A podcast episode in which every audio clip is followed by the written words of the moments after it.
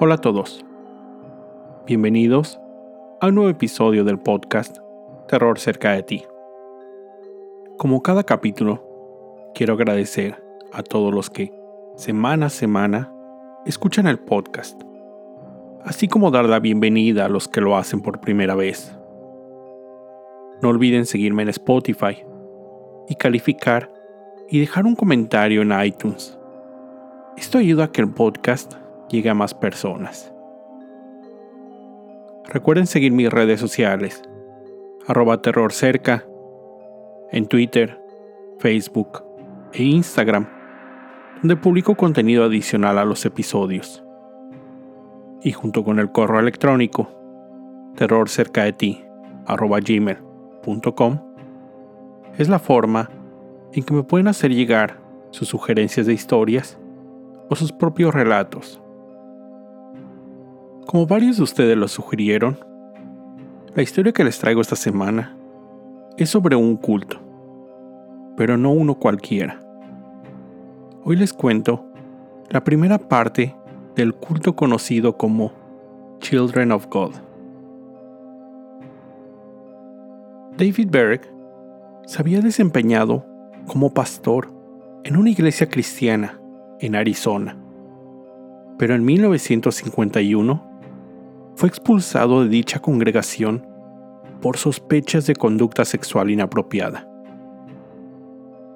Él estaba convencido que el mundo actual estaba condenado y que solo Jesús guiaría una revolución cristiana. Rápidamente se convirtió en un orador, juntando a cientos de jóvenes idealistas que lo seguirían. En 1968, Berg fundó el grupo Teens for Christ, Adolescentes para Cristo, con la finalidad de reunir jóvenes y seguir la palabra de Cristo. Pero este grupo, poco a poco, fue cambiando hasta hacerlo de una manera radical.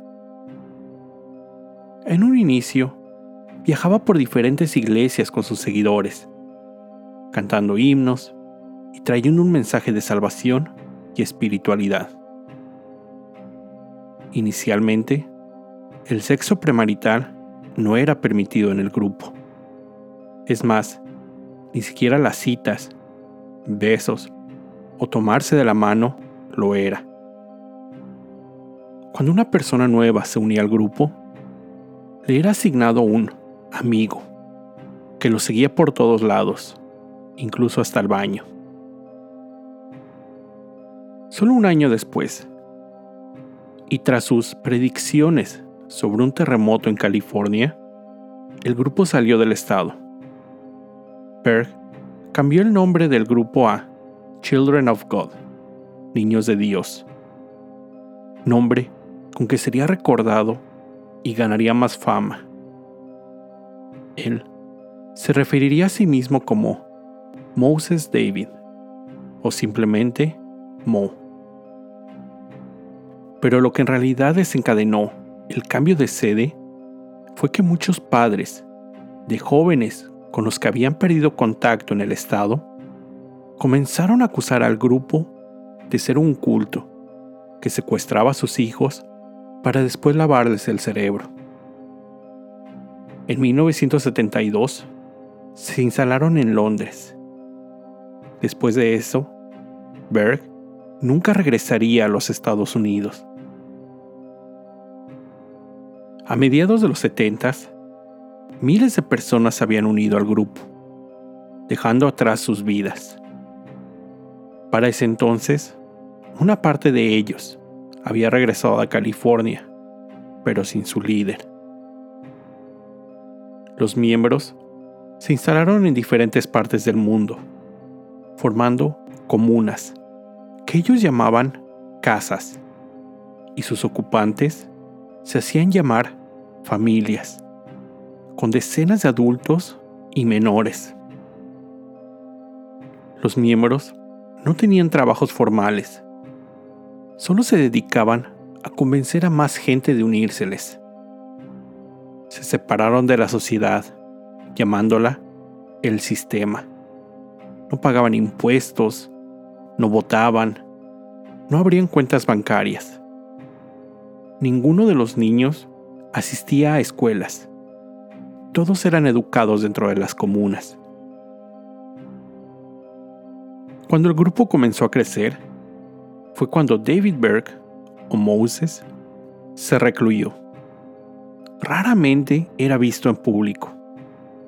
Se comunicaba con sus seguidores mediante la publicación de lo que llamaba Mo Letters, cartas Mo. También elaboraba videos promocionales donde se podía ver a jóvenes y niños caminando o marchando al ritmo de sus canciones religiosas. Pero fue en esa época cuando la situación del grupo cambió. Rumores comenzaron a darse a conocer sobre diferentes prácticas realizadas por los miembros del ya llamado culto. Son muchas las historias que exmiembros han relatado, pero en este caso me enfocaré solo en algunos testimonios. En 1994 se produjo el documental Children of God, que pueden encontrar en IMDB y en Netflix. Ahí se cuenta la historia de Sylvia Gordon. Sylvia, una joven inglesa con ganas de conocer el mundo. A sus 22 años, su inquietud la llevó a Costa Rica, donde conoció a Arnoldo Padilla, con quien se casó en 1964. Tuvieron dos hijas y después regresaron a Inglaterra. a su regreso a la Gran Bretaña. Después de pocos años, los Padilla se encontraron con el grupo Children of God, grupo que sirvió para darles una misión, la misión que ellos sentían necesitaban en su vida. Dejaron las pocas posesiones que tenían atrás y regresaron a América. En una camioneta recorrieron una parte de los Estados Unidos, donde visitaron algunas de las comunas fundadas por el grupo. Siguieron su camino y llegaron hasta Costa Rica, con sus hijas, Shuli, en ese entonces de 7 años, y Debbie, de 3. Silvia y su familia se encontraron viviendo en una casa perteneciente al padre de Arnoldo, en la ciudad de San José. Una pequeña casa en la que además vivían otros 30 miembros del culto. Entre los miembros se encontraba un líder, un joven de solo 19 años. Silvia se enfrentó a un gran número de dificultades. Cosas sencillas como el no poder entrar a la cocina de su propia casa sin tocar y pedir permiso antes. En su estancia en Costa Rica, Silvia asistió a diversas reuniones del grupo, en las que los líderes entonaban cantos a los múltiples asistentes, niños en su gran mayoría. Pero ella se sentía feliz. Ella creía estaba realizando su misión divina, en nombre de Dios, por lo que obedecía, casi a ciegas, todo lo que le era ordenado. En las pocas veces en que cuestionabas los mandatos, era castigada firmemente. Los miembros del culto aprendían a vivir con miedo si no seguían las instrucciones al pie de la letra. Las comunidades se comunicaban con su líder mediante videos videos elaborados con cierta periodicidad en que describían sus actividades, así como mostrar el lugar y la forma en que vivían. Y, como ya les mencioné, la forma en que su líder, David, se comunicaba con las comunas era a través de las cartas Mo. Uno de los temas más mencionados en las cartas, así como uno de los principales pilares era el fin del tiempo el Apocalipsis, el fin del mundo y regreso de Cristo, que él aseguraba sería en 1993. Ese era el tiempo que tenían los miembros del grupo en reclutar más personas, así como recolectar alimentos. Una de las normas que tenía el grupo era que el control natal estaba prohibido, por lo que la mayoría de las mujeres procreaban mientras eran parte de este. Silvia, quien, como les decía, ya tenía dos hijas, en Costa Rica tuvo dos más. En 1973 nació Miriam y el siguiente año, Victoria.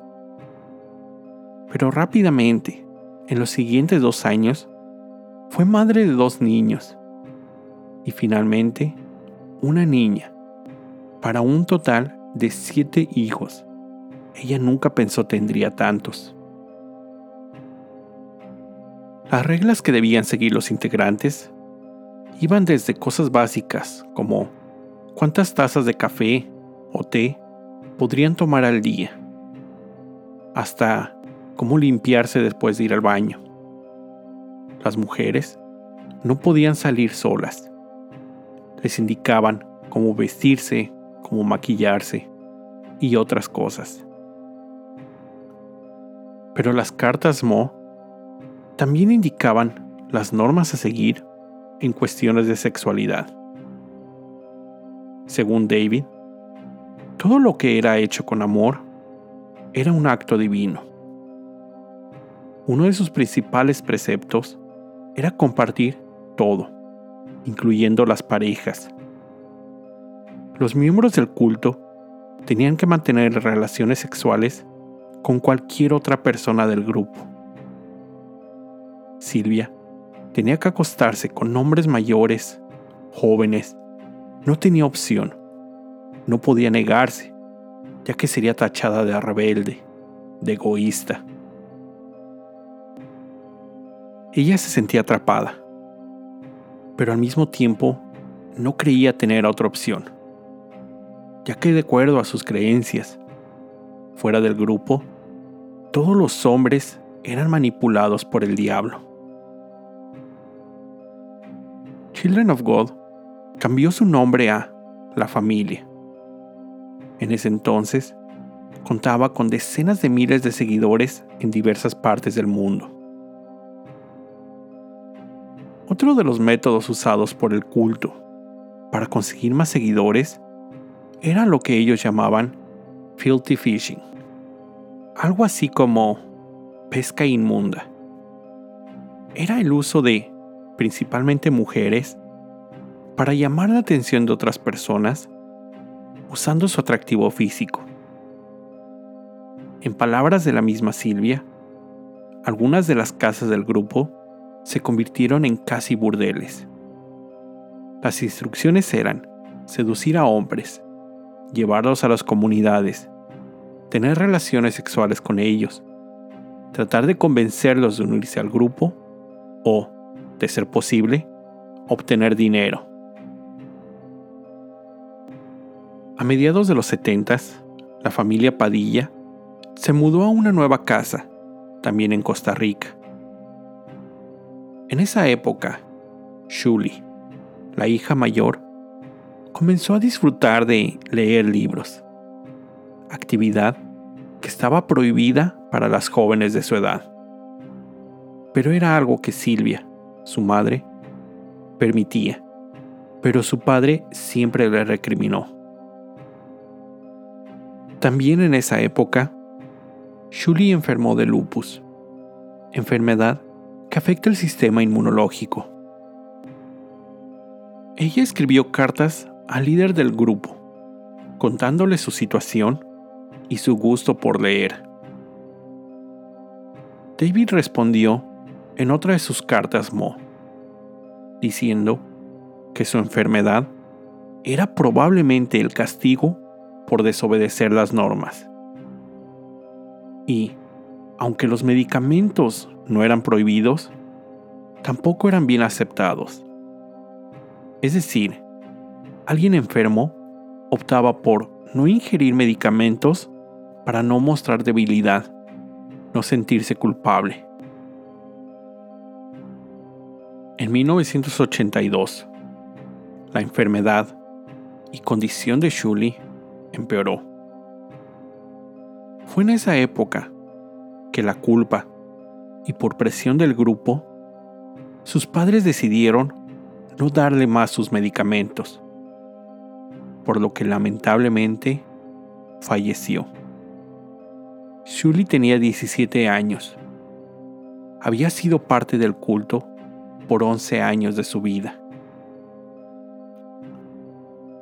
Después de su muerte, David, mediante una de sus cartas, comunicó sobre el fallecimiento de Shuli, donde él mismo, mediante dibujos, se ubicaba en el cielo recibiendo a la joven, para después, mediante algunas descripciones y textos, decir que había tenido relaciones con ella en el cielo.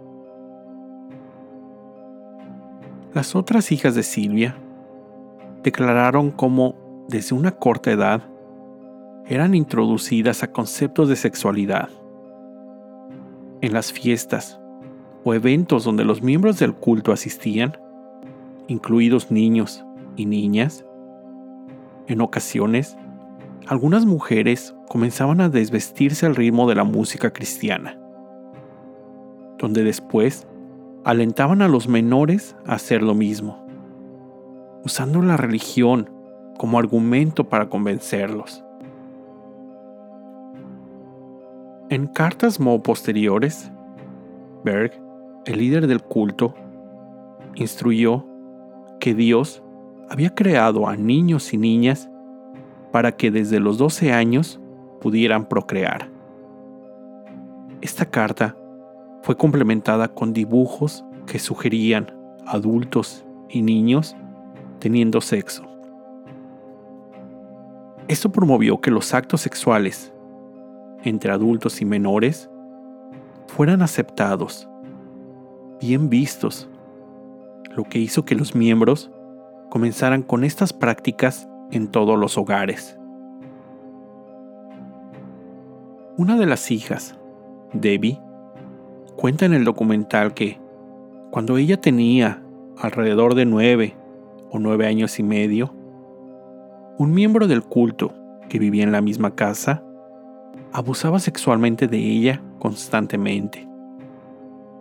Entraba a su habitación por las noches para forzarla, usando el control que tenía sobre ella, inspirado en las cartas Mo, mientras entonaba los cánticos enseñados cuando, casi tres años después, su madre finalmente se dio cuenta de lo que le pasaba a su hija, confrontó al hombre y lo corrió de su casa. Pero, en ese momento, no pensó que el problema fuera del grupo al que pertenecía. Ella solo quiso ver que era un caso aislado de esa persona. Cuando David tenía 70 años, desapareció completamente de cualquier medio. Solo mantenía su comunicación con los miembros del culto a través de las ya mencionadas cartas, en las que indicó a todos los miembros que cambiaran a nuevos países, ya que el grupo comenzaba a llamar la atención de los medios y autoridades. Los Padilla, después de vivir en Costa Rica por 12 años, salieron del país. Sirvieron por dos años como misioneros, mientras recorrieron gran parte de Centroamérica para finalmente instalarse en México. Las jóvenes Padilla, ahora unas adolescentes, comenzaban a cuestionar su función y objetivo dentro del grupo. Ningún joven recibía educación propia, formal, no contaban con ninguna herramienta y de acuerdo al culto, su única misión en el mundo era ser aceptadas por Jesús al seguir las reglas establecidas por David Berg. Cuando David tenía 15 años, se vio constantemente presionada por diversos líderes del culto.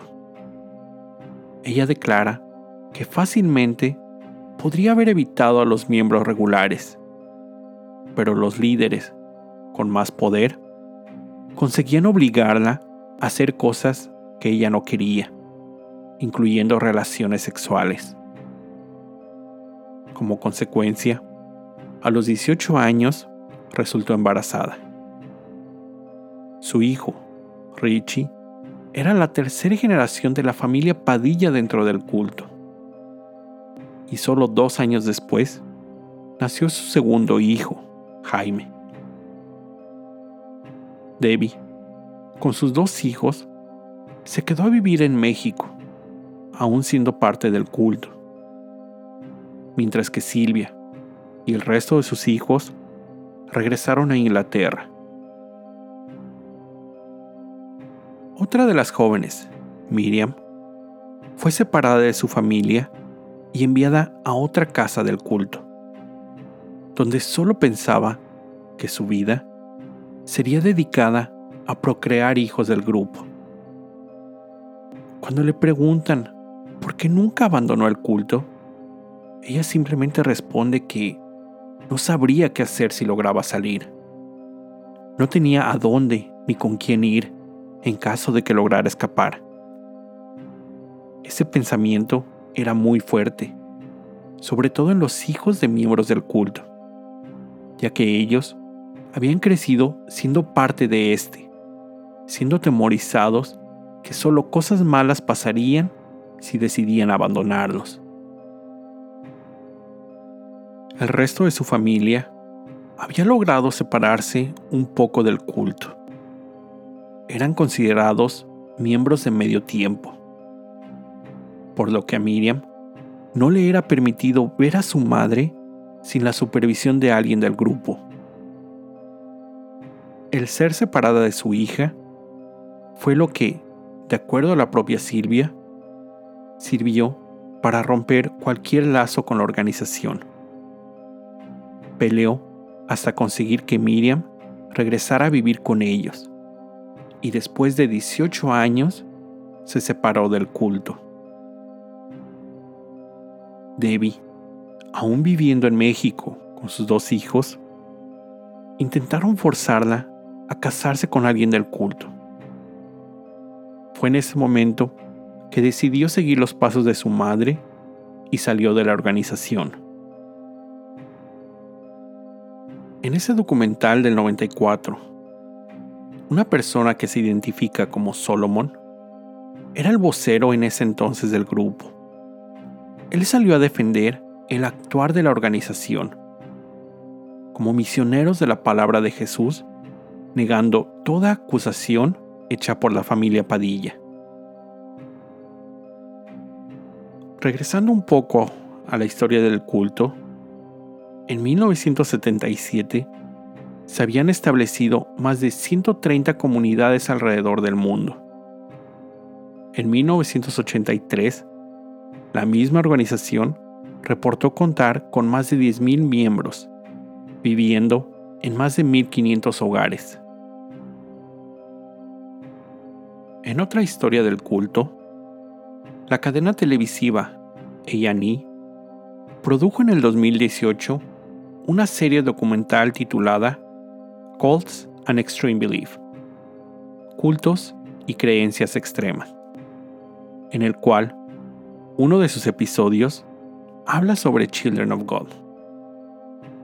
Ese episodio se centra en un grupo de personas que fueron miembros del culto los entrevistados hablan también de los constantes actos de pedofilia ocurridos en el grupo. Además, mencionaron que la tasa de suicidios de exmiembros del culto es muy alta. Amy, una de las participantes del documental, cuenta su experiencia en el culto. Ella fue parte del grupo. Era miembro de segunda generación. Su padre, un cantante de música religiosa, conoció a David Berg y se volvió parte de su círculo cercano. la música era una herramienta muy importante usada por la organización. De hecho, produjeron diversos discos de música original, algunos de los cuales llegaron a aparecer en listas de popularidad. Amy se convirtió en una de las cantantes más populares del grupo. Viajó por Europa cantando en diversos eventos y en poco tiempo fue llamada por Berg directamente para realizar grabaciones musicales sin sus padres. Amy compartió que los niños y niñas eran presentados con conceptos y prácticas sexuales desde una corta edad como 8 años. Una edad en que ni siquiera se pueden entender esas ideas. Las ya mencionadas cartas Mo describían cómo las niñas y mujeres debían bailar para Berg. A sus 13 años, Amy fue elegida para unirse a Berg en su hogar, quien entonces vivía en Filipinas. Ella llegó al lado de Berg, de nuevo, sin sus padres, para convertirse en una de sus esposas. Una vez con el líder, conoció a más de las esposas, entre las que se encontraba Mary Berg, nieta del fundador del grupo. Ambas niñas se hicieron grandes amigas, compartían sus vivencias. Fue así como Amy se enteró que David había realizado avances sexuales con su nieta, avances que ella rechazó. Esa acción hizo que Mary fuera castigada, relegada, golpeada. Fue encerrada en una habitación en Macao por seis meses, donde fue víctima de múltiples abusos físicos y psicológicos. En el grupo decían que ella estaba poseída por el demonio y que por eso no cumplía con las órdenes de su líder. Cuando los rumores sobre pedofilia comenzaron a salir del culto y filtrarse a los medios, a finales de los 80, Berg realizó un comunicado en el que negaba que en su organización se permitiera o promoviera mantener relaciones sexuales con menores de edad. De acuerdo a algunos testimonios, después de ese comunicado, las relaciones con menores fueron limitadas, pero no eliminadas completamente. Aún había mucha libertad sexual entre los adultos. Después de ser relegada por muchos años, Mary abandonó el culto en los noventas y se volvió una de las principales voces acusadoras en contra de la organización de su abuelo. Amy cuenta que su padre también levantó la voz dentro del grupo, cuestionando los métodos y lineamientos del mismo, hecho que hizo que él también fuera rechazado por los líderes e integrantes del culto. Poco a poco, su padre se sintió abandonado, sin sentido. Fue rechazado por las personas a las que había dedicado gran parte de su vida. Ese abandono tuvo mucho impacto en él, llegando al punto que, finalmente, terminó quitándose la vida. Ese fue uno de los más de 100 suicidios que Amy conocía directamente de miembros del culto.